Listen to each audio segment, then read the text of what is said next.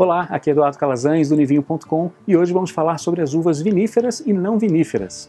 As uvas são classificadas em duas grandes famílias, as uvas viníferas e as não viníferas, ou americanas como também são conhecidas.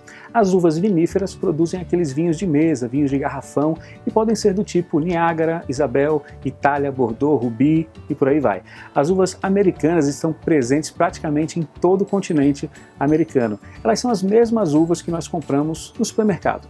Já as uvas viníferas, conhecidas como vitis vinifera, são de origem asiática, mas se espalharam e adaptaram-se por toda a Europa. Elas são uvas que produzem os vinhos finos de maior qualidade e fazem isso por uma série de fatores que vamos ver em um próximo vídeo.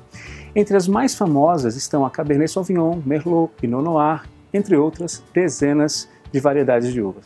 Por hoje é isso aí compartilhe esse vídeo e se você tem alguma dúvida sobre o mundo do vinho, deixe um comentário aqui embaixo que eu posso responder em um próximo vídeo. Um forte abraço!